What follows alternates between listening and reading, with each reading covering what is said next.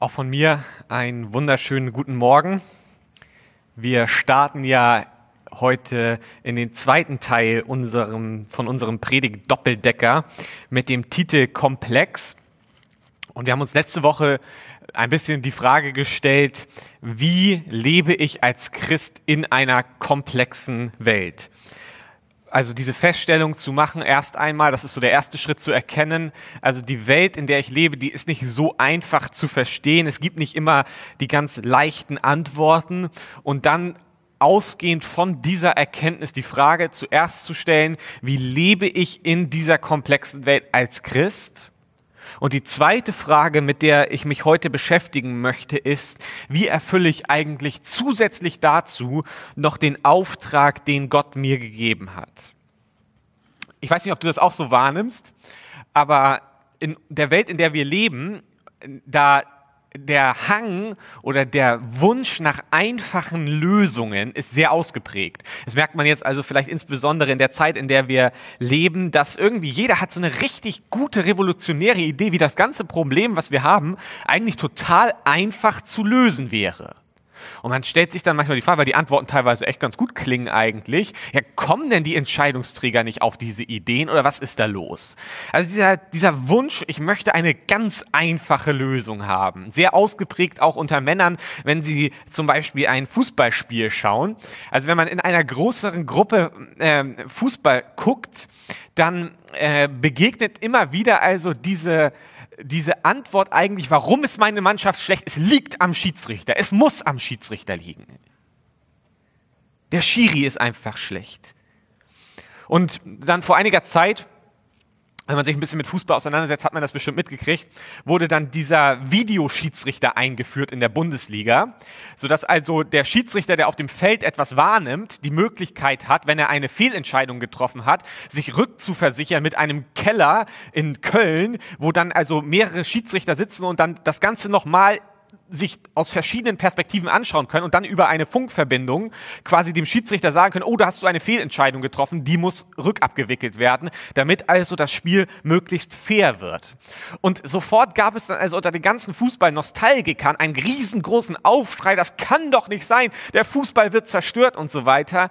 Mein Verdacht ist jedoch, dass einfach diese Fußballfans jetzt Angst hatten, dass man ihnen quasi diese einfache Antwort wegnimmt, die vorher immer möglich war, zu sagen, der Schiedsrichter hat es falsch gesehen. Aber jetzt konnten viele dieser Fehlentscheidungen korrigiert werden und ich musste mir jetzt also eine neue, einfache Antwort ausdenken, warum mein Fußballverein einfach schlecht ist. Wobei es tatsächlich so ist, dass aus meiner Sicht Werder Bremen sehr häufig äh, von Schiedsrichtern nicht ausreichend gewürdigt wird in irgendwelchen Entscheidungen. Aber das sei mal so dahingestellt. Ähm, wir haben also diesen Auftrag eigentlich, wir leben in einer komplexen Welt, es gibt nicht so viele einfache Antworten. Und wir haben jetzt diese Herausforderung, uns mit einer komplexen Welt auseinanderzusetzen. Eine komplexe Welt hat auch Vorteile in gewisser Weise, weil wenn wir uns damit auseinandersetzen und erkennen, diese Welt ist komplex, dann komme ich auch im nächsten Schritt zu der Erkenntnis, ich kann nicht überall Profi sein. Es gibt einige Bereiche, da muss ich sagen, da kann ich nichts zu sagen, da habe ich keine Ahnung von. Und gleichzeitig kann ich mich dann aber auch auf den Bereich, wo ich vielleicht eine Begabung habe, kann ich mich auch tief in die Materie hineinarbeiten und die Komplexität innerhalb dieses Bereiches ergreifen und damit anderen Menschen um mich herum nützlich sein. Komplexität ist eine Herausforderung. Mir ist das vor einiger Zeit aufgefallen. Ich habe ja schon mal vor ein paar Monaten davon erzählt, wie wir mit einigen Freunden so ein Aktiensimulationsspiel äh, gespielt haben. Und nach einiger Zeit in diesem Aktiensimulationsspiel habe ich mir gedacht, jetzt muss das Ganze auch mal in die Realität äh, übertragen werden.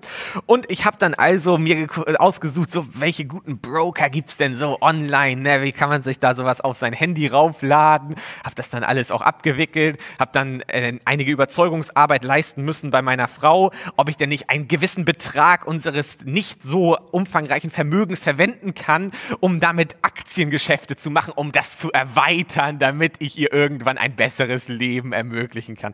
Naja, auf jeden Fall äh, hatte sie dann auch irgendwann die Bereitschaft gehabt, äh, dass ich also so einen kleinen Teil unseres Vermögens abschöpfen darf und damit dann also in Aktien investiere. Ich habe dann also äh, immer mal wieder so geguckt, was ist denn gerade so richtig am Laufen und gute ETFs und so weiter. Ne, mit Wasserstoff habe ich gedacht, Wasserstoff, das ist die Zukunft. Ja, ja, da sollte man rein investieren.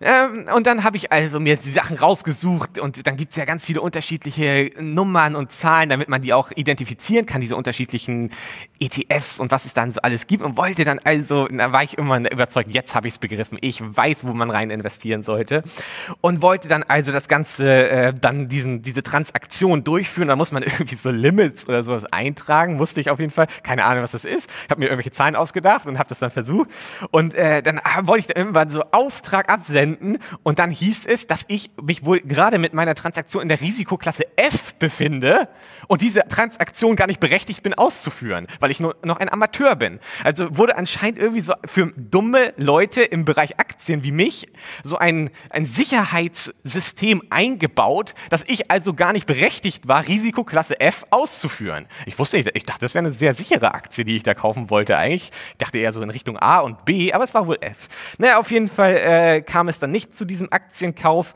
äh, weil dann musste man sich irgendwie registrieren und sagen, ja, ich kenne mich mit Aktien aus und so weiter. Das konnte ich guten Gewissens nicht tun.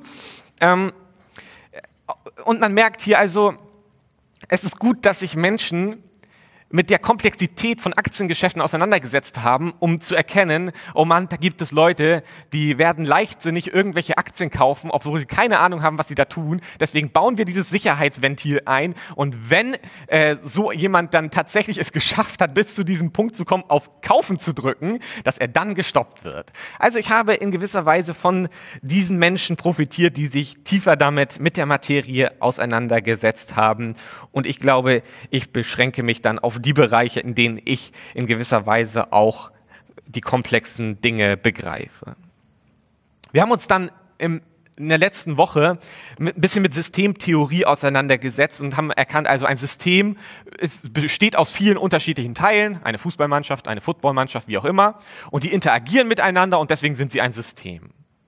Und da haben wir gesagt, es gibt einfache und es gibt komplexe Systeme. Einfache Systeme sind gut vorherzusehen. Man weiß ungefähr, was passiert, wenn man irgendwo einen Knopf drückt.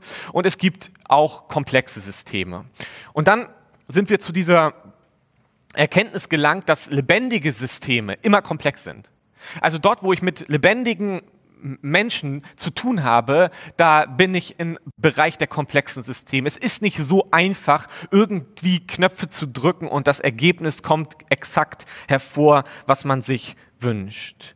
Wir begegnen solchen lebendigen Systemen ständig, in den Menschen, mit denen wir in Interaktion stehen, die Welt, in der wir leben, die Stadt, in der wir leben, die Gemeinde, in die Gott uns hineingestellt hat. All das ist komplex und das frustriert manchmal, weil man denkt immer, ach, es wäre so einfach, wenn alle leichter zu steuern wären und nicht immer wieder sich ineinander verhaken und dann gibt es irgendwie dieses Gemenschel, was einen dann doch irgendwie frustriert in einigen Augenblicken. Aber so ist unsere Welt nicht. Sie ist nicht immer zu planen. Es hat so vielfältige Auswirkungen und das ist eine besondere Herausforderung und wir stehen vor dieser Aufgabe, uns damit auseinanderzusetzen und nicht zu resignieren. Ich muss in diesem komplexen System leben. Und das haben wir uns in der Vorwoche angeschaut. Was bedeutet es als Christ in einem solchen komplexen System zu leben? Und diese Woche möchte ich also einen Schritt darüber hinausgehen. Und wenn wir diese Herausforderung angehen, in einem komplexen System als Christen zu leben, dann ist noch die Herausforderung, die dazukommt, die ich in Matthäus 28, Verse 19 bis 20 finde, folgende. Jesus sagt zu seinen Jüngern, deshalb geht hinaus in die ganze Welt und ruft alle Menschen dazu auf, meine Jünger zu werden. Tauft sie auf den Namen des Vaters, des Sohnes und des Heiligen Geistes. Lehrt sie, alles zu befolgen, was ich euch aufgegeben habe. Ihr dürft sicher sein, ich bin immer bei euch, bis das Ende dieser Welt gekommen ist. Man nennt das den Missionsauftrag. Es zeigt auf jeden Fall, dass Gott uns nicht einfach in diese Welt hineinsetzt und sagt, schaffe es, irgendwie in dieser komplexen Welt zu überleben, sondern er stellt uns noch eine zusätzliche Herausforderung und sagt, du hast einen Auftrag bekommen, ich habe dir einen Auftrag gegeben, du sollst Jünger machen, du sollst mir nachfolgen, in der Art und Weise, wie ich gelebt habe, sollst du auch leben. Und ich finde das in gewisser Weise eine Frechheit ja schon fast, also so eine Herausforderung, in die wir hineingestellt werden, dass wir nicht nur das eine tun sollen, sondern das andere auch noch. Ich meine, es gibt ja dieses Experiment, dass man versucht, irgendwie auf seinem Kopf zu klopfen und dann irgendwie auf dem Bauch Kreise zu machen. Und, es, und viele stehen dann vor dieser Herausforderung und merken, dass sie also dann irgendwie anfangen, doch bei beiden das Gleiche zu machen, weil es nicht so einfach ist, äh, mit beiden Händen, also mit einer Hand was anderes zu machen als mit der anderen Hand. Ich finde das herausfordernd. Ich habe mal ein bisschen Klavier gespielt und das fand ich schon immer äh, nicht so einfach. Also mit der einen Hand was anderes zu machen als mit der Hand. Ich finde das beeindruckend, wenn Alex hier Schlagzeug spielt und dann bum, bum, bum, bum und mit, also ich könnte das und dann mit den Füßen noch irgendwelche Sachen. Ich verstehe das gar nicht. Aber so kommt es mir vor, wenn ich mir das anschaue. Du sollst also auf der einen Seite sollst du leben in dieser komplexen Welt und dann sollst du gleichzeitig auch noch irgendwie einem Auftrag gerecht werden. Jetzt ist aber auch mal gut, Wie schaffen wir es, in einer komplexen Welt unserem Auftrag gerecht zu werden? Das ist die Frage, die ich ein bisschen genauer anschauen möchte heute Morgen. Und ich möchte das versuchen aufzuzeigen, was es bedeutet, seinem Auftrag in einer komplexen Welt gerecht zu werden, darin zu leben, in welchem in welchen Bahnen wir uns bewegen. Ich möchte es deutlich machen an der Inkarnation, an der Menschwerdung Gottes. Also daran, dass Gott selbst sich entscheidet, ich werde Mensch in Jesus Christus. Ich glaube, dass wir dort ein interessantes, eine interessante Art und Weise erkennen können, was es bedeutet, seinem Auftrag gerecht zu werden in einer komplexen Welt. Inkarnation. Wir lesen in Johannes 1, Vers 14, das Wort wurde Mensch, mit dem Wort, das ist, ist Jesus gemeint. Das Wort wurde Mensch und lebte unter uns. Wir selbst haben seine göttliche Herrlichkeit gesehen, eine Herrlichkeit, wie sie Gott nur seinem einzigen Sohn gibt. In ihm sind Gottes Gnade und Wahrheit zu uns gekommen. Es beschreibt also diese Menschwerdung Gottes. Jesus Christus wird Mensch, er kommt zu uns. Er kommt in ein lebendiges, in ein komplexes System. Er kommt in eine Welt hinein, die komplex ist. Wir leben in dieser Welt. Und dort wird Jesus hineingeboren. Und als Jesus, an dem Tag, an dem Jesus in diese Welt hineingeboren wurde, versuch dich mal zurückzuversetzen. Es, das ist ja nicht irgendwie ein abstraktes Datum oder so etwas, sondern es ist ja wirklich einfach, das geht ein paar Jahrhunderte zurück in unserer Zeitrechnung. Und da gab es diesen Tag, an dem Jesus Christus geboren wurde. Und der Erfolg, den er hatte in seiner Mission, mit der er gekommen ist, war abhängig von den Voraussetzungen, die er vorgefunden hat. Also es muss ja irgendwann diese Entscheidung gekommen sein, jetzt, heute, das ist das Datum, an dem Jesus in diese Welt hineinkommen soll. Wir lesen in Galater 4, Verse 4 bis 5 in gewisser Weise von diesem Zeitpunkt. Dort heißt es, als aber die von Gott festgesetzte Zeit kam, als diese festgesetzte Zeit kam, sandte er seinen Sohn zu uns. Christus wurde wie wir als Menschen geboren und den Forderungen des Gesetzes unterstellt. Er sollte uns befreien, die wir Gefangene des Gesetzes waren, damit wir zu Kindern Gottes werden und alle damit verbundenen Rechte empfangen konnten. Es gab also, das sagt der Galaterbrief, es gab diese festgesetzte Zeit, die Gott in seiner Weisheit festgelegt hat, weil es der ideale Zeitpunkt war, damit Jesus in diese Welt hineinkommt. Es war der richtige Zeitpunkt. Das System Welt hatte das, was es brauchte, um empfänglich zu sein. Es ist dieses Sprichwort, was wir kennen, zur richtigen Zeit am richtigen Ort. Genauso ist es bei Jesus gewesen. Er war zum richtigen Zeitpunkt am richtigen Ort. Es war nicht falsch. Es war nicht so, dass Jesus geboren wurde und Gott hat sich gedacht, oh nein, das wollte ich eigentlich 100 Jahre später. Wie konnte das denn jetzt passieren? Er ist überhaupt nicht ideal vorbereitet. Sondern es war ideal. Es war genau der richtige Zeitpunkt. Genau da sollte Jesus kommen, weil es vorbereitet war. Das System, Welt war vorbereitet. Es war vorbereitet durch die jüdische Kultur, durch die Geschichte Israels. Diese ganze Geschichte Israels, die wir im Alten Testament lesen, es ist, es ist, eine, es ist eine Vorbereitung auf diesen Zeitpunkt Galater 4, als die Zeit kam. Es war vorbereitet. Jesus konnte anknüpfen an die Sprache, an die Geschichte Israels. Jesus konnte die Lehren aufgreifen, er konnte die Offenbarung Gottes konkretisieren, die er ihnen im Alten Testament gegeben hat. Wir lesen in Johannes 14, Vers 9, Jesus entgegnete ihm, ich bin nun schon so lange bei euch und du kennst mich noch immer nicht, Philippus? Wer mich gesehen hat, der hat auch den Vater gesehen. Wie also kannst du bitten, zeig uns den Vater? Wer Jesus sieht, hat den Vater gesehen. Jesus kommt und er konkretisiert die Offenbarung, die Art und Weise, wie Gott sich offenbart hat seinem Volk durch die Propheten. Durch unterschiedliche Dinge hat Gott sich gezeigt. Und dann kommt irgendwann Jesus und es ist die Vervollkommnung dieser Offenbarung. Ganz konkret zeigt sich Gott. Aber es brauchte diese Vorbereitung, es brauchte diesen Offenbarungsfortschritt, bis irgendwann Jesus kam. Es war vorbereitet durch die Geschichte, durch die Kultur Israels. Schauen wir auf Johannes den Täufer. Auch Johannes der Täufer hat im Grunde genommen nichts anderes getan, als Vorbereitungsarbeit zu leisten. Es war, als ob es wie auf das Datum perfekt war, wie Johannes der Täufer seinem Auftrag gerecht geworden ist, um Jesus vorzubereiten. Markus 1, Vers 3. Dort heißt es über Johannes den Täufer. Jemand ruft in der Wüste, macht den Weg frei für den Herrn, räumt alle Hindernisse weg.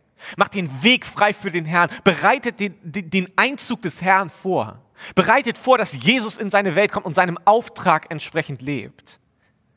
Das war das Mindset, mit dem Johannes der Täufer gelebt hat. Er wusste, mein Auftrag ist nichts anderes. Mein Auftrag ist es, den Auftrag von Jesus vorzubereiten. Den Weg freizuräumen, damit Jesus einziehen kann. Und um Johannes den Täufer herum entsteht eine religiöse Bewegung, an die Jesus anknüpfen kann. Ganz, ganz praktisch kann er daran anknüpfen. Wir lesen auch wieder in diesem Kontext Johannes der Täufer in Johannes 1, Verse 35 bis 39. Johannes der Täufer und zwei seiner Jünger waren am nächsten Tag wieder an dieser Stelle. Als Jesus vorüberging, da schaute Johannes ihn an und sagte, seht, dies ist Gottes Opferlamm. Als die beiden Jünger das hörten, folgten sie Jesus. Jesus drehte sich zu ihnen um, sah sie kommen und fragte, was sucht ihr? Sie antworteten, Rabbi, wo wohnst du? kommt mit, dann werdet ihr es sehen, sagte Jesus. Also gingen sie mit Jesus dorthin, wo er wohnte. Und wenn wir weiterlesen, dann merken wir, wie Jesus, also er kommt, er geht in diese Welt hinein, er fängt an, seinem Auftrag öffentlich gerecht zu werden. Und es ist so gut vorbereitet durch Johannes, man hat das Gefühl, er kommt und er geht, also er braucht gar nicht bremsen, sondern er sammelt seine Jünger ein, die teilweise schon aus dem Kontext von Johannes dem Täufer kamen. Und er geht seinen Weg, seinen Weg ganz straight und kann sozusagen aufsammeln, was schon alles vorbereitet gewesen ist für ihn. Er braucht nicht großartig abbiegen, oder anhalten und sagen, ach Gott, das hast du jetzt echt nicht gut vorbereitet. Wir hatten das anders abgesprochen. Johannes, was machst du denn da? Du, du solltest eigentlich schon, du bist hinter deinem Zeitplan. Und dann musste Jesus erstmal irgendwo sich äh, in ein Hotel einmieten und warten, bis endlich die Fristen erfüllt sind, dass Johannes der Täufer seine Sachen erledigt hat, dass Gott der Vater im Himmel irgendwelche Sachen noch geregelt hat, damit Jesus endlich weitermachen konnte. So ist es nicht. Sondern Jesus geht und er ist so in Synchronisation mit dem Vater, er ist in so einer perfekten Synchronisation, dass er geht und er zieht Sachen dazu und er geht seinen Weg durch. Beeindruckend.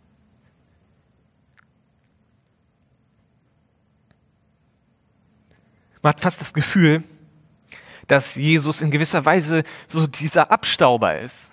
Also so wie wir es auch beim Fußball kennen, dieser Mitspieler, der nicht bereit ist, auch irgendwie zu laufen, sondern die ganze Zeit vom gegnerischen Tor steht und wartet und wartet und dann plötzlich kommt der Ball zu ihm, man macht einmal kurz so Tor und du bist der gefeierte Held.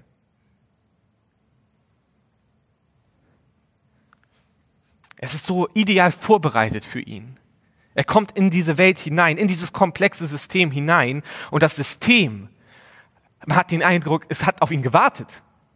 Es ist perfekt abgestimmt. Auch außerhalb von Israel war es vorbereitet. Die Rahmenbedingungen ermöglichen dann, nachdem Jesus wieder zum Vater gegangen ist, ermöglichen die Mission, dieses Weitertragen eigentlich von dem Auftrag von Jesus. Die Rahmenbedingungen, sie stimmen. Der Pax Romana, der römische Frieden, der also eine Bewegungsfreiheit in gewisser Weise ermöglichte im römischen Reich, sodass sich die Botschaft von Jesus ausbreiten konnte. Es war ideal für die Mission. Die Infrastruktur, die Straßensysteme im römischen Reich, die einheitliche Sprache durch den Hellenismus, dass überall eigentlich man auf Menschen traf, die ein Verstehen konnten, dass man nicht immer erst alles übersetzen musste, dass das Alte Testament in griechischer Sprache vorlag. All diese Dinge, sie vereinfachten die Mission, sie waren so, so super gut vorbereitet. Auch die Apostel mussten das Gefühl haben, denke ich mir manchmal, dass es genau richtig war, dass der Zeitpunkt ideal war. Johannes 4, Vers 38. Ich habe euch auf ein Feld geschickt, das ihr nicht bestellt habt, damit ihr dort ernten sollt. Andere haben sich vor euch abgemüht und ihr erntet die Früchte ihrer Arbeit. So wirkt es teilweise. Es ist so gut vorbereitet. Und so hat diese ganze Transformation, diese Veränderung des römischen Reiches, sie knüpfte an an Dinge, die das System bereits hatte, die bereits in das System hineingelegt sind. Wie ein Werkzeugkasten waren die Sachen vorbereitet und so brauchte man nur reingreifen und man hatte immer die perfekten Werkzeuge. Aber all das war nur möglich immer dann, wenn diese Synchronisation mit Gott da gewesen ist.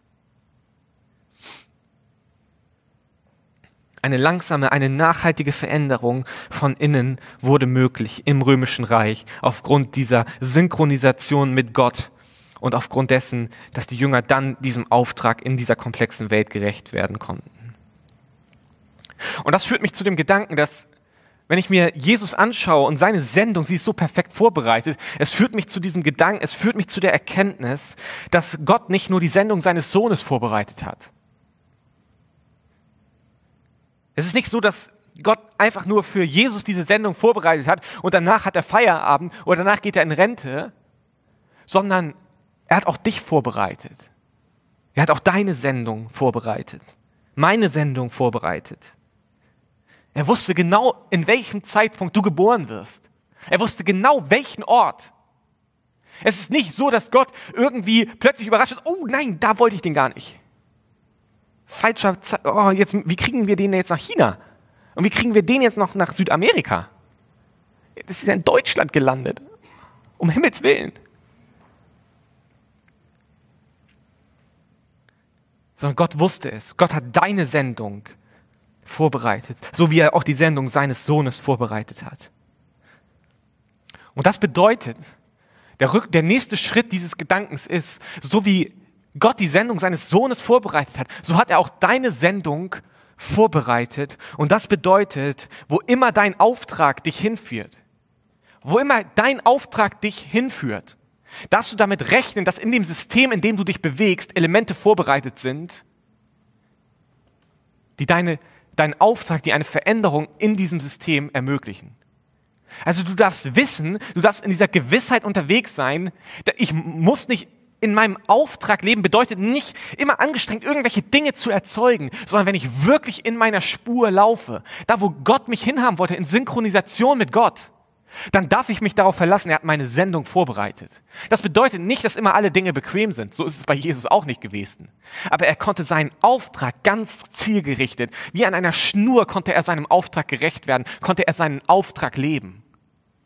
Und dann, wenn wir mit Jesus uns als Vorbild nehmen und wie er in Synchronisation in unserem Auftrag leben, dürfen wir wissen, wo Gott mich hingesendet hat, werde ich Elemente finden in dem System, die eine Veränderung ermöglichen. So hat es Jesus erlebt. Und so dürfen wir es auch erwarten. Du bist geboren für eine Zeit wie diese. Das ist ein romantischer Satz, den man gerne mal dann von irgendwelchen charismatischen Rednern, von irgendwelchen Bühnen geschrien hört. Du bist geboren für eine Zeit wie diese. Und aus diesem romantischen Satz wird plötzlich eine theologische Wahrheit. Du bist geboren für eine Zeit wie diese, weil Gott hat deine Sendung vorbereitet. Er wollte, dass du jetzt bist. Er wollte, dass du hier bist.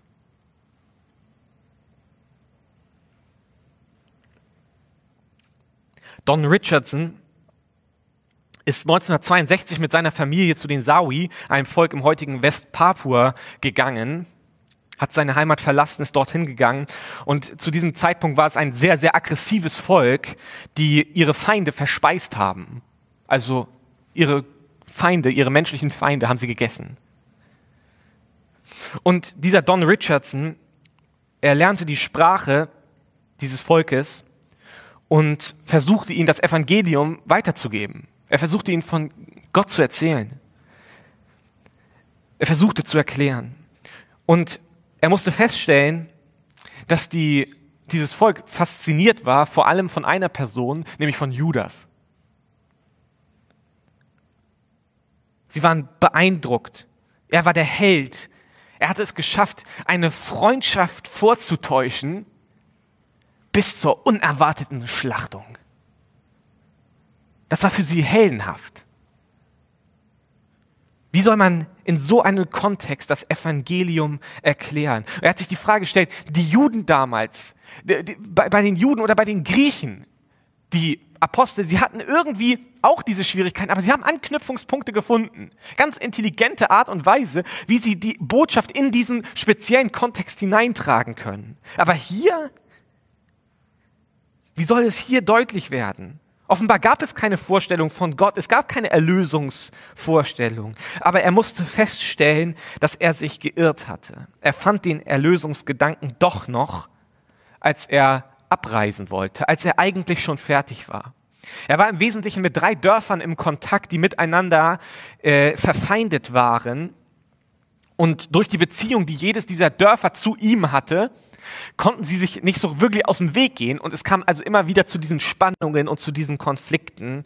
Und irgendwann hat er gemerkt, also dadurch, dass ich da bin, ist diese Trennung gar nicht möglich und er entschied sich, ich ziehe mich daraus zurück.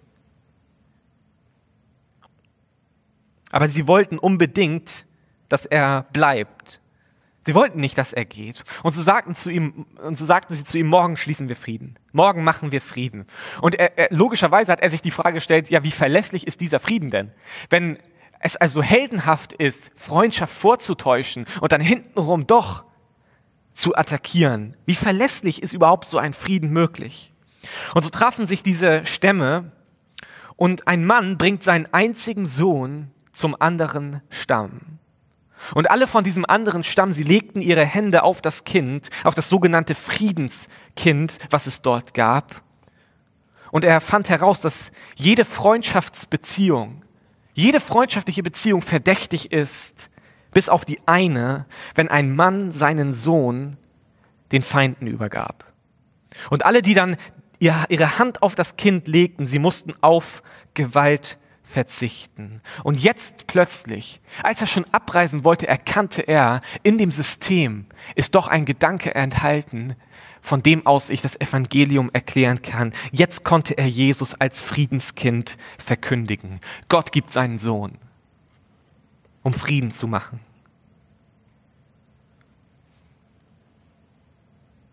Gott gibt seinen Sohn, um Frieden zu machen. Das System, in das Gott dich hineingestellt hat, Dort sind Anknüpfungspunkte, es sind Dinge dort enthalten, um deinem Auftrag gerecht zu werden, was auch immer er sein mag. Das muss nicht spektakulär als Missionar sein. Diese Kategorien, in, die, in denen wir so schnell denken, die immer groß und pompös und herrlich sein müssen, sind für Gott nicht immer die Kategorien, in denen er sich bewegt. Aber Gott hat einen gezielten Auftrag in dein Leben hinein platziert der in seinen Augen wertvoll ist, egal wie groß er vor Menschen sein mag. Und er fordert uns auf, lebe in diesem Auftrag, wandle in diesem Auftrag. Und um das zu tun, müssen wir anfangen, die Frage zu stellen, vielmehr die Frage zu stellen, was ist schon da in meinem Leben? Was ist schon da in meinem Umfeld, was ich vielleicht bisher verachtet habe, was ich bisher ignoriert habe? Weil wir so oft auch an, das, an dieses Thema Berufung, an dieses Thema Auftrag so herangehen, dass ich mir das selber aussuchen möchte, so wie es mir passt, was ich mir wünsche. Und ich glaube, Gott nutzt auf jeden Fall solche Dinge wie, wie Vision, Träume, Wünsche. Auf jeden Fall nutzt er diese Dinge. Aber er arbeitet nicht nach seinem Auftrag immer genauso, wie wir es wollen, sondern manchmal finden wir Elemente in unserem Leben, Bausteine in unserem Leben, wo wir echt mit zu hadern habe und sagen, das will ich ignorieren, das, davon will ich mich abgrenzen, das ist nicht Teil von mir, ich will das gar nicht. Aber manchmal nutzt Gott diese Dinge ganz bewusst, um dich in deinen Auftrag hineinzuführen. Was kann ich aufgreifen? Wo hat Gott etwas vorbereitet, was ich vielleicht bisher versucht habe zu ignorieren? Die Hauptfrage wird irgendwann nicht, was will ich tun, sondern was tut Gott bereits? Das ist schon ein Paradigmenwechsel, wegzukommen von diesem, was will ich tun, was meine ich, was für Gott jetzt ganz gut wäre. Das ist schon eine sehr, sehr selbstzentrierte Art und Weise, eigentlich an den Auftrag Gottes heranzugehen, sondern die Frage wird, was tut Gott bereits? In Johannes 5, Verse 19 bis 20 finden wir genau das. Auf diese Anschuldigung der führenden Juden entgegnete Jesus, ich sage euch die Wahrheit, von sich aus kann der Sohn, also Jesus selbst, gar nichts tun, sondern er tut nur das, was er den Vater tun sieht. Was immer aber der Vater tut, das tut auch der Sohn. Denn weil der Vater den Sohn liebt, zeigt er ihm alles, was er selbst tut. Der Sohn wird noch viel größere Wunder tun, weil der Vater sie ihm zeigt, ihr werdet staunen.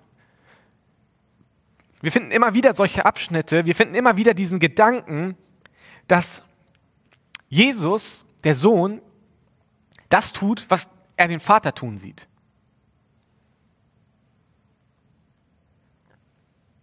Er ist ganz fokussiert darauf. Ich möchte das tun, was mein Vater im Himmel tut. Und ich glaube, das ist so wichtig, dass wir das auch zu unserem Paradigma machen, dass wir erkennen, wenn wir so leben, wenn wir so leben wollen, wirklich zu erkennen, was, was ist das, was der Vater tun möchte und was hat er in mein Leben bereits hinein platziert, was ich vielleicht versuche zu verdrängen oder zu ignorieren. Was ist der Auftrag, den er bei mir in mein Leben hineingetan hat? Wenn ich vielmehr auf diese Frage fokussiert bin, brauche ich nicht meinen Auftrag so hektisch irgendwie versuchen zu machen, sondern ich darf mehr und mehr in dieses Leben hineinkommen, dass es wie an einer Schnur entlang geht und ich merke, dass ich in Synchronisation meinen Auftrag leben kann. Das ist das, wonach ich mich sehne. Diese Fragen, sie rücken uns selbst aus dem, aus dem Fokus, aus der Mitte des Geschehens. Nicht die Frage, welches große Werk kann ich tun? Wie kann ich ein großes Werk vollbringen? Sondern welches großes Werk ist Gott dabei zu tun? Und wie kann ich mich dort mit einklinken? Was ist das große Werk, das Gott tun möchte? Schau in dein eigenes Leben hinein. Wo hat Gott bereits gehandelt? Wo hat Gott Dinge hineinplatziert? Ganz praktisch. Wie ist deine Familie? Wie ist deine Arbeitssituation? Wie, was sind deine Stärken? Wie ist die, in, in welchen Ort hat Gott dich hineinplatziert? Welche Dinge sind in deinem Leben schon vorhanden? Wo hat Gott gehandelt? Und fang an, in diesen Auftrag dich mit hinein zu bewegen. Gott wird seinen Auftrag so durchführen, wie er es für richtig hält. So wie das Friedenskind einen Anknüpfungspunkt geboten hat, um das Evangelium weiterzugeben. So dürfen wir auch auf der Suche sein in einer komplexen Welt. Wo sind die Dinge, die Gott für mich vorbereitet hat? Ich möchte zum Abschluss mit uns beten. Himmlischer Vater, ich möchte dir Danke sagen, dass du deinen Sohn gesendet hast und dass wir erkennen dürfen, auch in, in der ganzen Heiligen Schrift, dass, es, dass du so einen guten Plan hast und dass du nicht abgebracht wirst von deinem Plan, sondern dass du ihn durchziehst und dass du weißt, was du tust. Und so auch die Sendung deines Sohnes vorbereitet hast. Und danke, dass ich wissen darf, dass ich mir sicher sein darf, dass du auch meine Sendung vorbereitet hast und die Sendung von jeder Person, die hier zuhört, die am Bildschirm sitzt. Du hast unsere Sendung vorbereitet. Und wir wollen offen sein, offene Augen haben, offene Ohren haben für das, was du in unserem Leben bereits tust, da wo du aktiv bist und wo du mehr oder weniger auf uns wartest in deiner Gnade, dass wir uns einklinken, dass wir mitmachen und dass wir diesem kleinen Teilauftrag gerecht werden, den du uns gegeben hast. Wir stehen nicht selbst im Mittelpunkt, sondern wir sind ein kleines Rädchen irgendwo in dem System, was du dir gedacht hast. Aber dieses kleine Rädchen, es soll zu deiner Herrlichkeit laufen, es soll sich so bewegen, wie du es dir gedacht hast. Das ist der Wunsch für mein Leben und ich möchte für jeden bitten, Herr, der das sich auch wünscht, dass du uns genau das zeigst, wie wir nicht nur in dieser komplexen Welt leben, so wie wir es letzte Woche gehört haben, sondern dass wir auch in dieser komplexen Welt diesem Auftrag gerecht werden, den du uns gegeben hast. Und ich danke dir, dass du in unser Leben hineingelegt hast, was wir dafür brauchen dass wir nicht verzweifelt sein müssen und alles selbst machen müssen, sondern dass wir uns darauf verlassen dürfen, dass du durch deinen Heiligen Geist Dinge in unserem Leben entstehen lässt, die uns helfen. Wir ehren dich an diesem Morgen. Amen.